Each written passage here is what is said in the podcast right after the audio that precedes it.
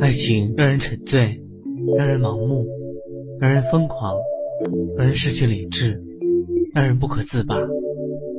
到底什么才是爱情的真面目？黑雨的音乐爱情故事，带你聆听恋人的呢喃私语，一起探寻爱情的真实模样。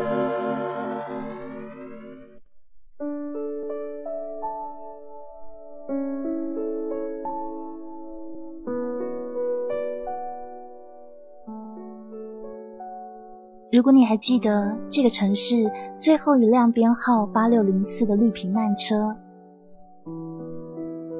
如果你还记得它从那个微明的清晨一直开到黄昏，如果你还记得路边的田野里稻草人的颜色，嗯，我其实想说，木棉，如果你还记得我。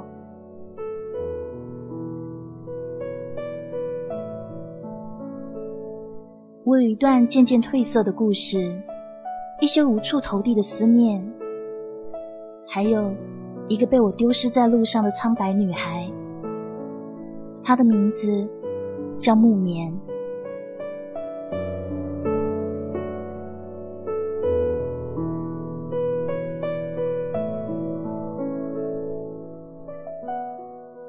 二零零七年已经过去大半。我开始感觉到自己的视力、体力还有记忆力不断的在减退，每天活动的范围不超过方圆一里，视线也只看向正前方。我也渐渐不太记得三天之前发生的事情，我的生活就像出了问题的时钟，不知道什么时候会疯转。也不知道什么时候会突然停摆。亲爱的木棉，你知道十月我们就二十二岁了，我们这么年轻啊！你曾经说过要和我拉着手把一生都走完，可是这一生还远远未过去，你却已经不在我的身边。一个人的时候，尤其是那些夜里，醒着听生命在皮肤上慢慢划过去的极静时刻，我知道，我很想念羊，很想念你，木棉，你在哪里啊？我好想找到你，然后。我们一起慢慢的老去。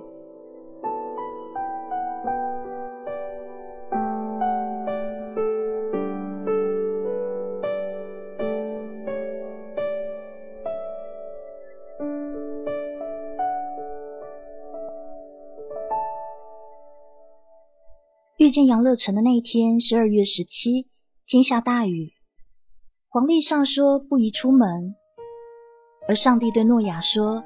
切勿回头，我的孩子。木棉又在街角的书店里轻轻的哭泣起来。我撑了一把旧伞，赶紧搀着他离开。这是我们第二次意图在这个城市的边缘寻找一处隐蔽安全的医院。这时的他正虚弱的靠在我肩膀。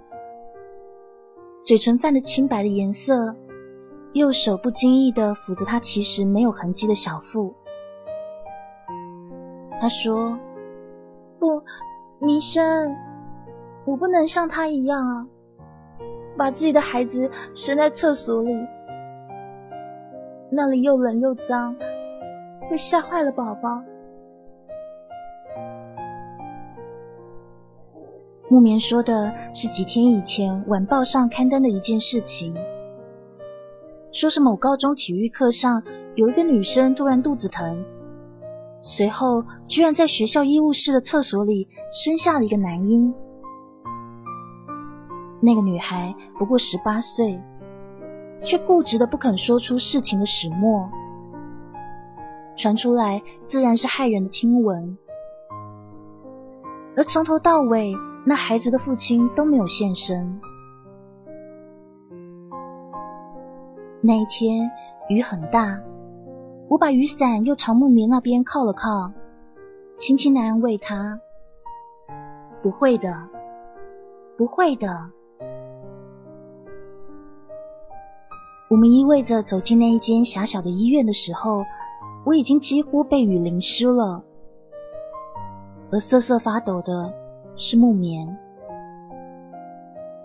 我替他拿了号，一起坐在木椅上等。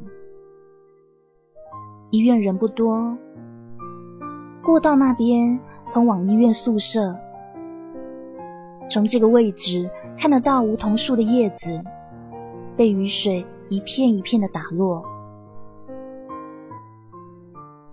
医生，怎么办啊？已经是第二次了，可是我还是很怕。木棉紧紧的握着我的手，他的手心里都是黏滴滴的汗水。我看着他眼睛空茫茫的望向走廊的尽头。脸上尽是我心疼的无辜，这样不是办法。木棉，有没有想过直接告诉你父母啊？不可能，我才二十岁哎！我爸要是知道，会要他的命的。那总不可能一直降下去啊！我皱起了眉头。而木棉把头低了下去。不知道，明生，我真的不知道啊。他把脸埋在手心里，像是在哭泣。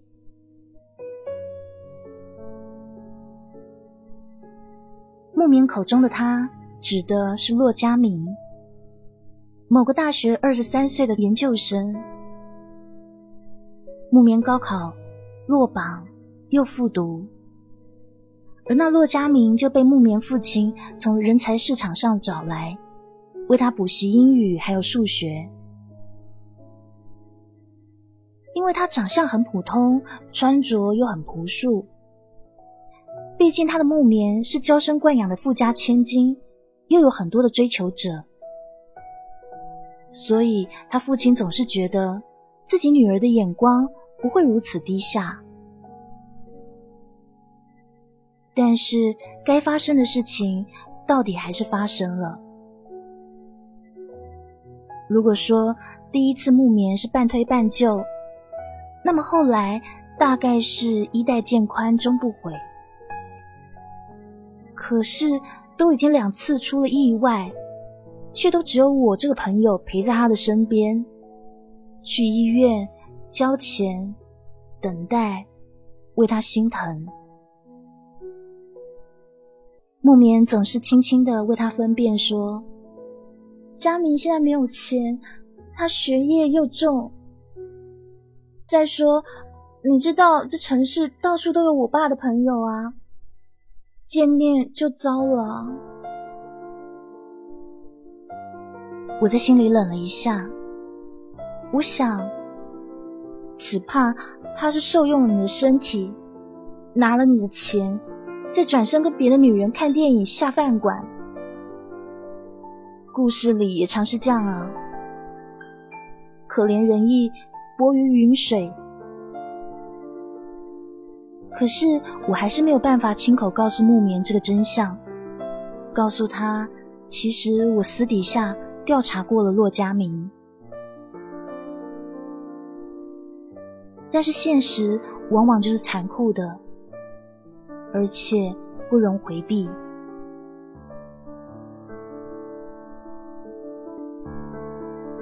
骆家明这个来自南方小镇的男子，学业精良，心计不弱。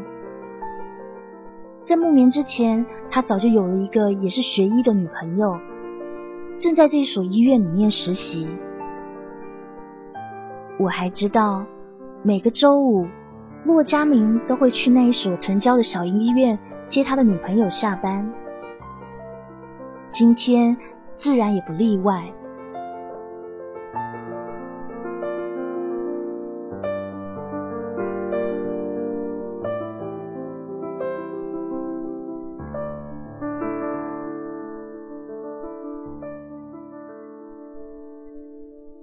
在十年以前，我常常借宿在木棉的房间。两个穿着蕾丝睡裙的小女孩，掰着胖乎乎的手指，憧憬着以后要找怎样的王子或骑士。那时的木棉说：“女生她必须要有阳光的笑容、挺拔的身材，还要有温暖的怀抱、宽阔的肩膀。更重要的是，还要不欺骗的一直爱我们。”十年以后，我握着木棉的手，看着他躺在手术台上，无辜的抬起两条苍白的腿，麻气已经缓缓的注入，他的眼睛掉着泪，还在费力的看着我。他很轻声的跟我开起玩笑：“医生，如果以后我不能再生孩子。”那将来你的孩子一定要分我一个。抚摸着他年轻的脸，我努力的笑着说：“才不要呢！你要自己生，乖，不要乱想，一切都会好起来的。”手术室的门砰然关上，我拿着木棉的身体状况检查去问医生，很意外。医生居然是一个非常年轻的男子，他盯着那单子看了一会儿，犹豫了半天，才怀疑的问我：“呃，这个是你的真实年龄吗？”木棉的病历表上写着假的名字，田的年龄是二十三岁。看来这医生显然误会了，但我也没有解释。看了一眼他挂在胸前的实习医生名牌，杨乐成。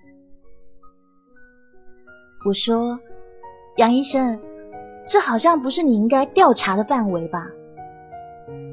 我刻意把“调查”两字说的重了些。面前的医生一下子就脸红了。对不起，我没什么意思啊，我只是想告诉你，你的病不轻。他急忙解释，顿了一下，眼睛又飞快的瞄了一下我的肚子，说：“你这可是第二次，很有可能，有可能怎样？”他说：“有可能再也没有办法怀孕。”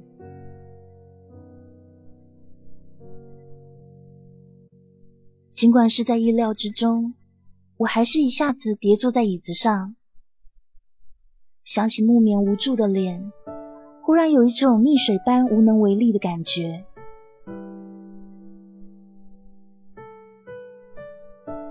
杨乐成立刻站起来问我：“怎么了？是不是不舒服啊？”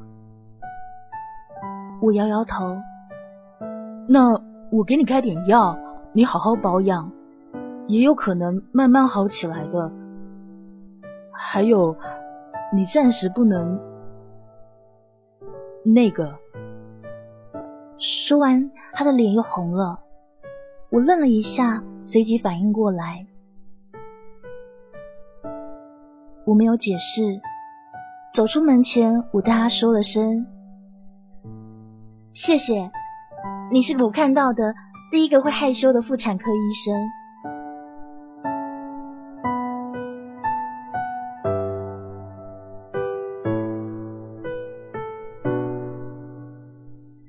的手术已经做完，他刚从麻药中醒过来。那么冷的天，他居然微微的在流汗。怎么样？我的检查结果？我微笑的勉强说：“没事。”我抱着他说：“会没事的，木棉，一切都会过去的。”不爱你的那个男人，他再也不能这样伤害你了。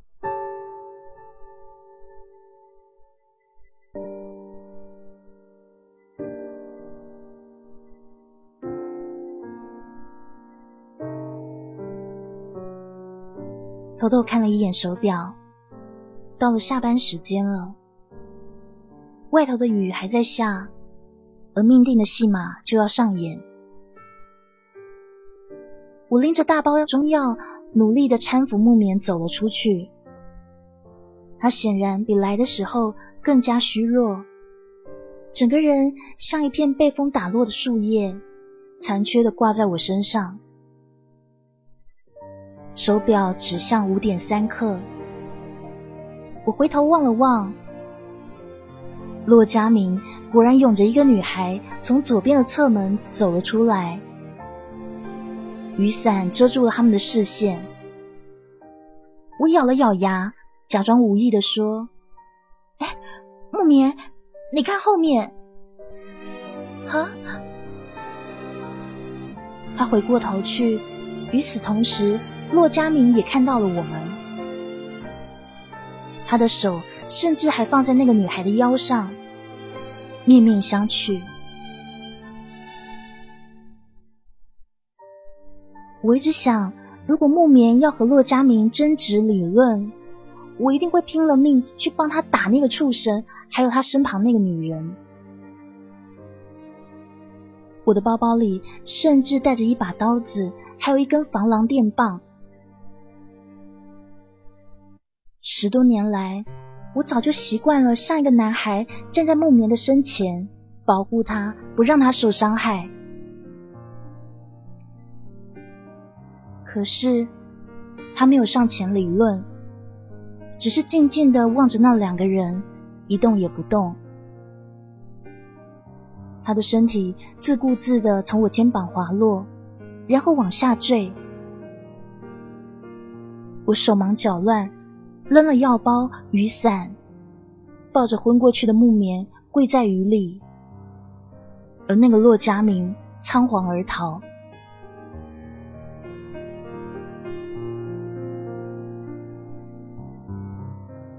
如果不是杨乐成，那一天我一个人肯定没有办法把木棉给带走。木棉在我床上疲倦的昏睡了过去。给他盖好被，随便扯了个理由给他父亲打了电话。我赤脚走出去，才发现那个杨乐成一直还等在客厅里。看到我，他才尴尬的说：“对不起啊。”“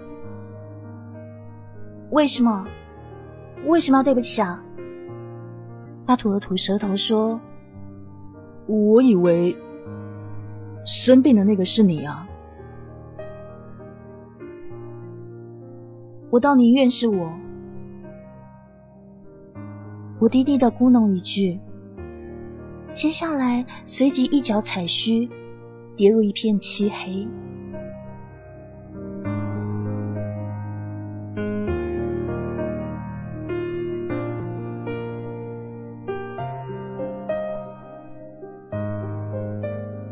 梦境，冗长又反复的梦境。梦里小我三天的木棉，小小的身体，孱弱的表情，脸上挂着受欺负以后没有擦干的眼泪，却总是喜欢跟在我身后，羡慕的说：“明生，你好勇敢啊！”是因为勇敢，所以可以从十岁开始。独自留在这个城市里，被父亲搁置，只靠他汇来的生活费，慢慢的一个人长大。因为勇敢，所以拒绝被任何人照顾，情愿一个人守着这间老房子，午夜回家或黄昏出门。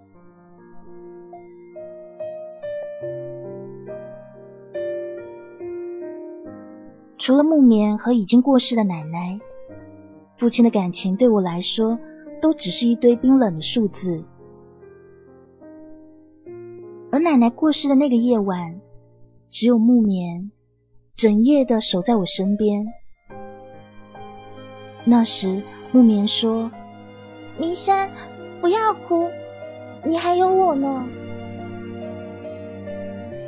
是的，我只有木棉。恍惚中，我又看到奶奶的脸。她说过：“你是母亲留在这世上的生命，所以你叫民生。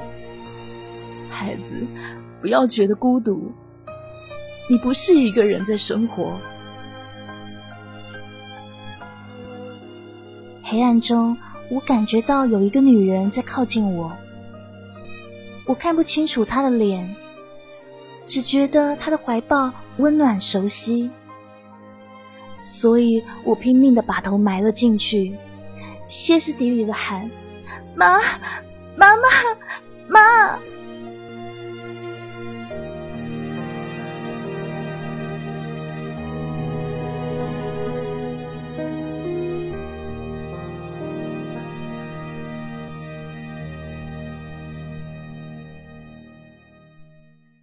醒过来后，泪流满面，有一只手在轻轻的安抚的拍着我的背。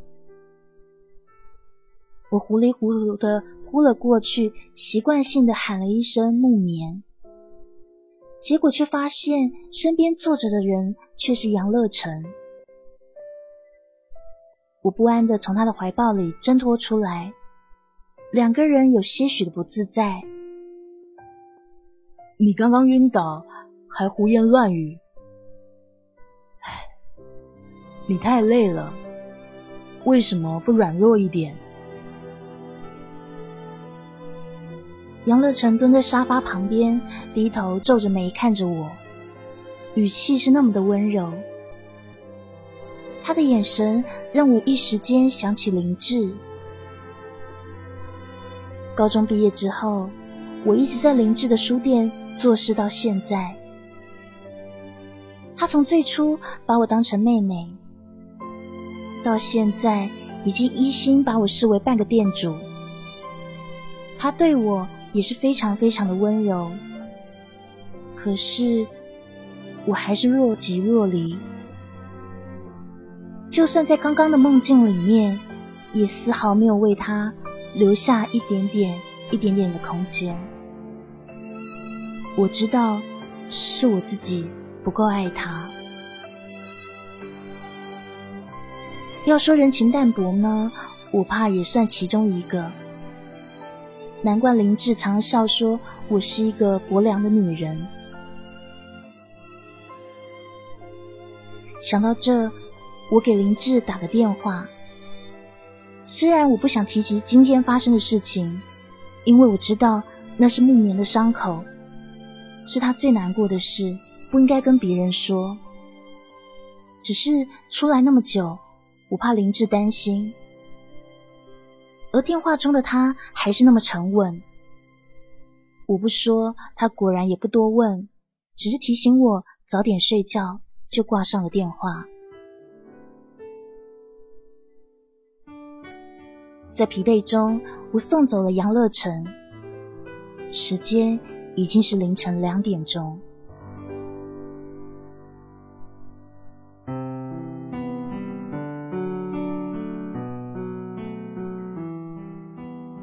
随便找了个借口跟那家人说完，就住在我家，没有人会怀疑，因为我们两个是那么亲密。接下来，木棉都在我家常住。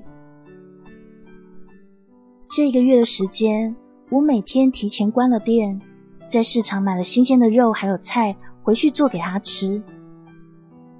林志有时候会过来，他总是抱手靠在门口，笑着说：“明生，有的时候我真的会吃醋哎。我想你到底是爱木棉多一点，还是爱我啊？你从来都不为我下厨的。”我头也不抬的继续切萝卜。在微微辛辣的空气中，沉稳的回答他：“我当然是更爱木棉啊。”杨乐成也常常来，带了一些中药和水果。他在外头一坐就是两个小时，偶尔也喜欢进厨房陪我做饭。他婆婆妈妈的拿的一些药，不厌其烦的跟我们讲一些医学常识。还有平常要注意的细节，卫生。说到敏感处，他又忍不住脸红。我有时就笑他，看着他一本正经辩解的样子，就觉得他好可爱。木棉也似乎很喜欢跟他说话。渐渐，杨乐成一来，木棉的笑容就变多了。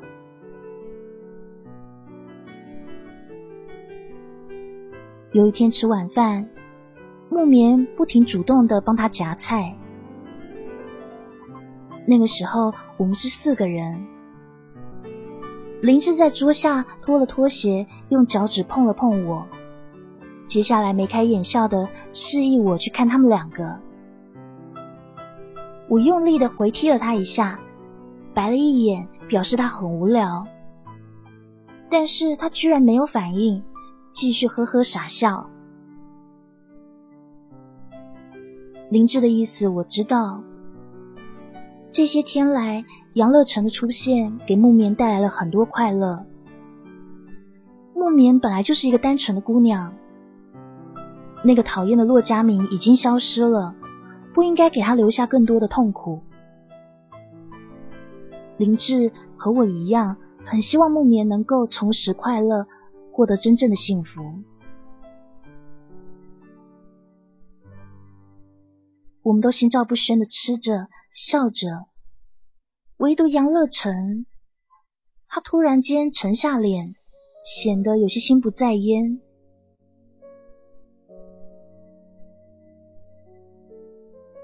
林志去洗碗的时候，杨乐成心事重重的站起来，说他要走了。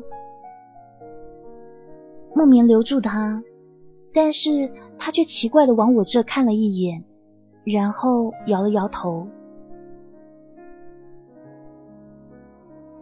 送杨乐成去公车站的途中，我假装随意的跟他开了个玩笑：“哎，看来木棉很喜欢你哦。”他叹了口气，不置可否的说：“其实慕名还是个孩子。”他从来不知道要控制感情，也不知道要如何保护自己。他轻描淡写的把我想说的话都说了，除了点头，我已经不知道该接什么了。那一天的风很大，我们在站牌旁停了下来，然后车来了。杨乐成突然转身抱住了我，他苦笑了一下，说：“米生，刚才吃饭的时候，你踢到我了，你知道吗？我真的很嫉妒林志，真的非常嫉妒。”说完以后，他随即飞快的跳上车，再也没有回头。手臂上还有他拥抱过后的余温。我在路灯下呆呆的看着那台车离开，独自站了一会儿。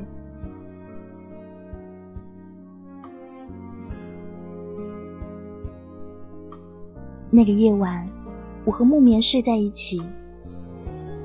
木棉对我说：“我觉得现在自己可以忘记骆家明了。”可以忘记那些伤害了。我轻声的问他说：“是因为杨乐成吗？”他没有回答，却小声的在笑。后来，我做了一个梦，梦里有我，还有杨乐成。我梦见我们一起站在路边等车，风很大，但是车一直没有来。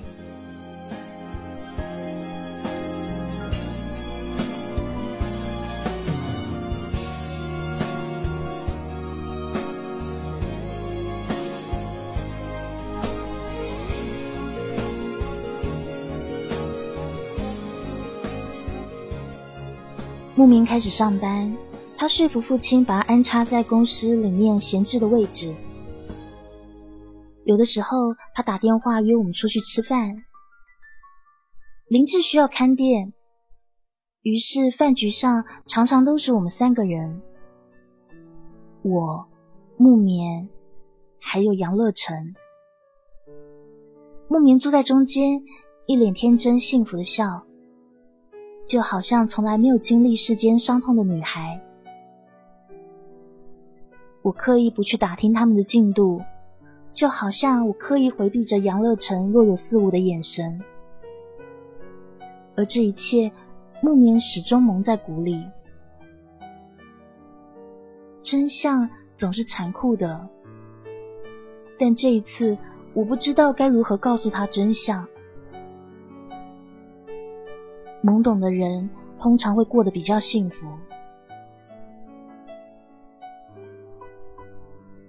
有一天，饭局上，木棉终于喜滋滋的告诉我。哎，明山，我跟你说，我们在一起了，我好幸福啊！我真的找到了小时候我们都憧憬的那个人了。说话的时候，他的手从桌面伸过去，和杨乐成的手交握在一起，眼睛深深的恋着他。而杨乐成的表情却是微微复杂的，就好像有话要说，却又像欲言又止。桌子下面有人轻轻的碰了一下我的脚，我知道是谁，于是迅速的挪开了。我说：“杨乐成，你要好好对待木棉哦。”不然我绝不饶你。他依旧沉默，木棉巧笑嫣然。那一天，我们都喝醉了。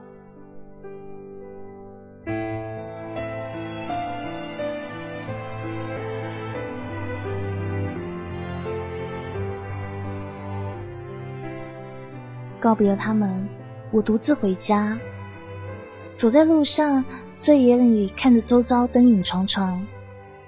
这么多年过去，我还是一个人，还是最勇敢、最勇敢的弥生。可是因为勇敢，就注定要承担更多的遗憾吗？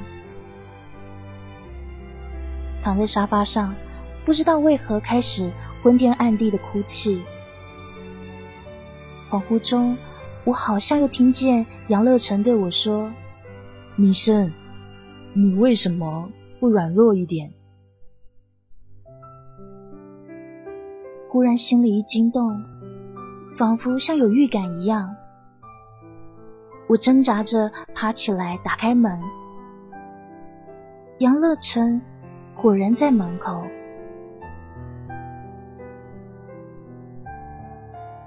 明生，木棉。我，他想说话，却又像酒还没醒，颠三倒四的想要说什么。我顾不得许多，纠缠的投靠在他怀里，他用力的抱住我，仿佛要把两个人都揉碎。那一夜，我们都带着愧疚，但是都没有回头。生怕一回头了，彼此都变成冰冷的岩石，再也无法触及。身体和欲望终于在微凉的眼泪中辗转的枯萎，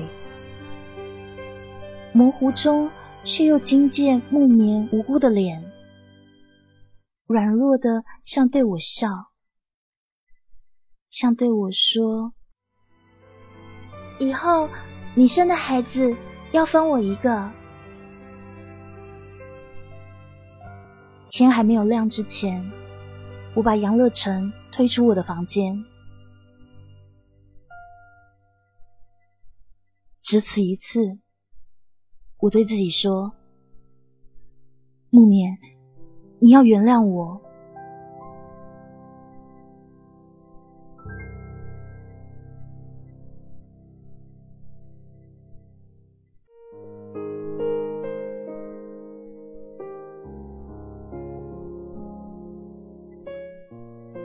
夏天来得很快，日光从指尖跑过去，睁开眼的时候，忽然就热了起来。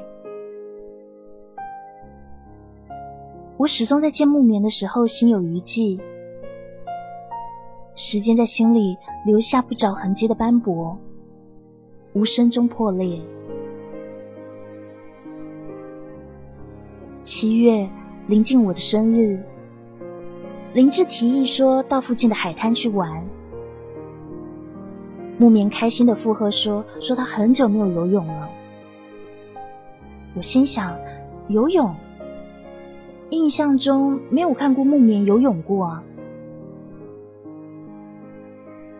那一天吃晚饭之前，木棉和林志讨论的兴奋热烈，我和杨乐成也诺诺的应着。他们开心就好。木棉孩子气的纠缠杨乐成回答那个老土的假设：如果他和他妈一起掉到水里面，杨乐成到底要救谁呢？杨乐成只是默默的笑。如果掉到水里的是我和民生，你一定要救民生哦，因为他不会游泳。木棉突发奇想，又一本正经的对杨乐成说。这个时候，林志端着菜从厨房乐呵呵的走出来，对木棉说：“放心好了，民生有我呢。”我抬头，正撞上杨乐成沉默的表情，两个人都慌乱的迅速错开。我拿着遥控器，心不在焉的转来转去，非常心虚。就那么忽然的想起了多年以前，我和木棉一起读安妮的小说《七月》和《安生》。当时木棉问我：“你要做七月，还是要做安生啊？”我没有回答。而当时我们都还没有自己爱的人，生活里充满着遐想，还有未知的勇气。那时的我告诉他：“如果我是安生呢，我不会为了一个男人颠沛流离。那如果我是七月呢？”我也不会去等待一个被选择的结果，所以我注定既不是七月，也不是安生。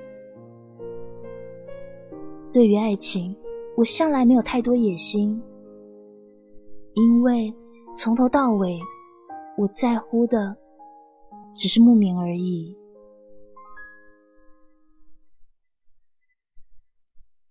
木棉附在我的耳边，悄悄地说。明生，林志人那么好，也许你应该挑个日子，把他送的那一枚戒指戴起来啊，幸福的过一辈子。我揽着木棉的头，心里的动容却只能变成沉默。我想，木棉，也许你幸福了，我便是幸福的吧。真的，如果没有后来，也许我们都会幸福。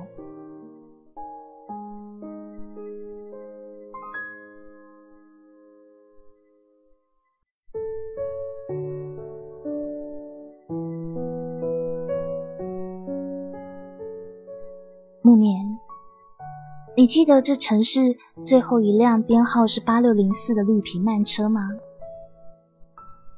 你记得它是怎样带着我们穿越城市的繁夏，穿过大片的田庄，穿过那些恍惚的幸福和痛苦，想要抵达我们年少时候常常流连的那片海洋吗？八六零四依然开得很慢，很慢，就好像去往幸福的路途那么的忐忑漫长。你和杨乐成还有林志一直在笑，应该是玩打扑克或算命之类的游戏吧。你有时候会去逗弄旁边座位的小孩，不停的扮鬼脸，让他叫你小阿姨。阳光懒懒的照了进来，我靠着窗户，渐渐的昏睡了过去，开始做梦。现在想来，那应该是你们留给我的最后一个梦境。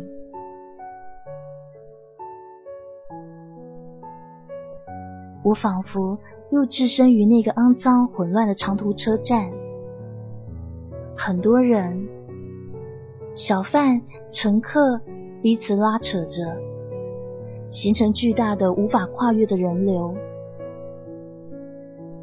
我和木棉拿着车票想要搭车，我们拼命的往前挤，却不断的有力量把我往后拖，很费力。当时间只过十二点的时候，候车厅里响起奇怪又空洞的钟声，十二下，不多不少。人群仿佛有预谋的，忽然的疏散开来。我挣脱努力，兴奋的想要往里面跑，却发现木棉不在我身边了。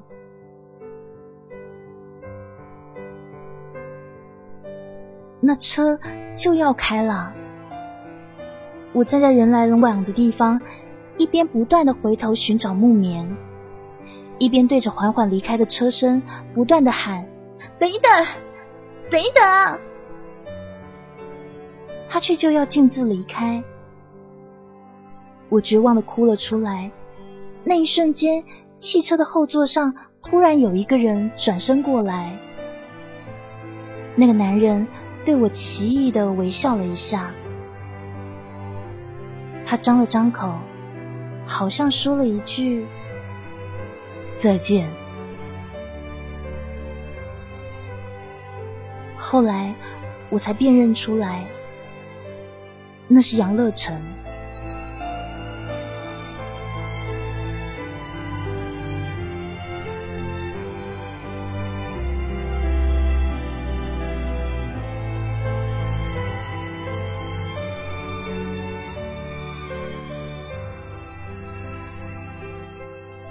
木棉，我没有办法忘记你是怎样拉着我身上愚蠢的救生圈往海水深处走去。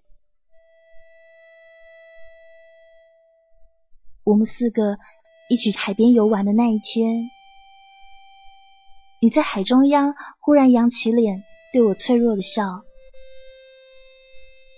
米生，你知道吗？乐成喜欢的人一直是你，他连睡着了做梦喊的也是你的名字。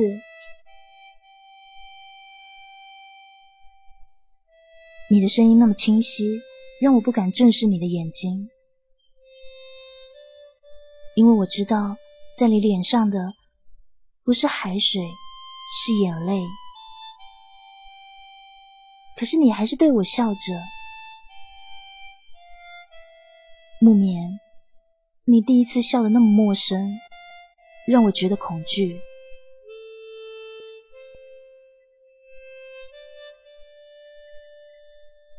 明生，这海很深啊！你还记得我问乐成的那个问题吗？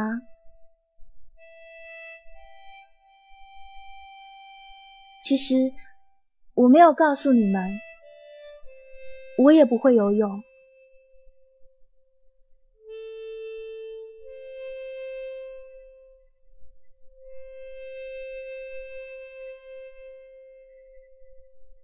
林志在对岸对我挥动双臂，适应危险的时候，我已经来不及回头了。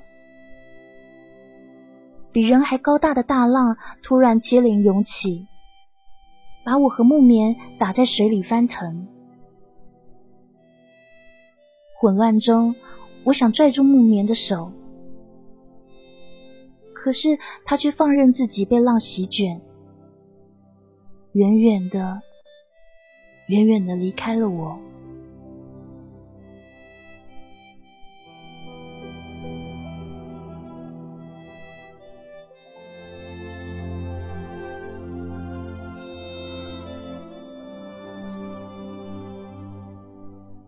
地心引力在一瞬间把我吸进了更深的海域，我的救生圈早就不知去向了。只有在恍惚间，听到好像是木棉的声音，在水底不断的喘息、咳嗽的声音。然后，在我失去意识之前，模糊的看见两个男人往我的方向游过来。再然后，就已经是一天之后了。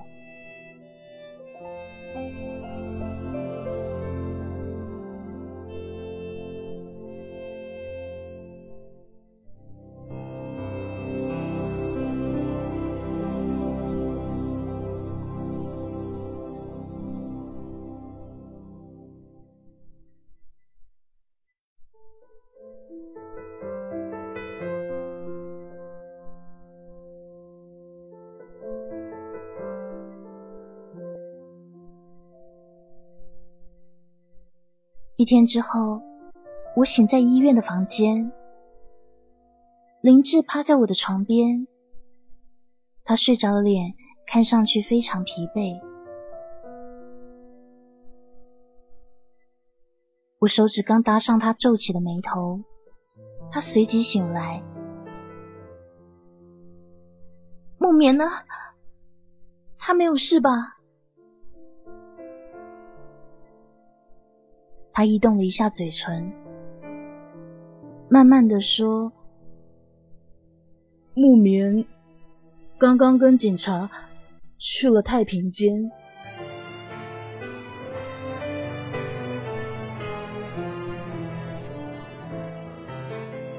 去去干什么？”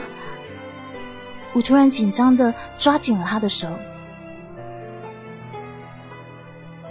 去。领杨乐成的遗体。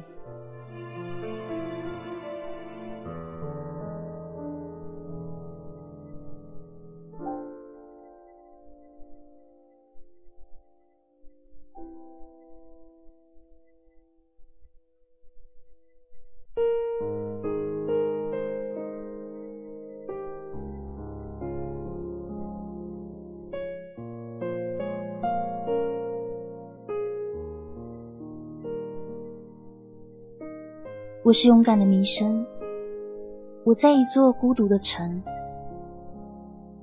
我再也没有搭过那辆叫八六零四的列车。我曾经有个小小的姑娘，很好的姑娘，在二十一岁的这一年，我们两个爱上了同一个人。可同年，那个人溺水而亡。而我的木棉不知所踪。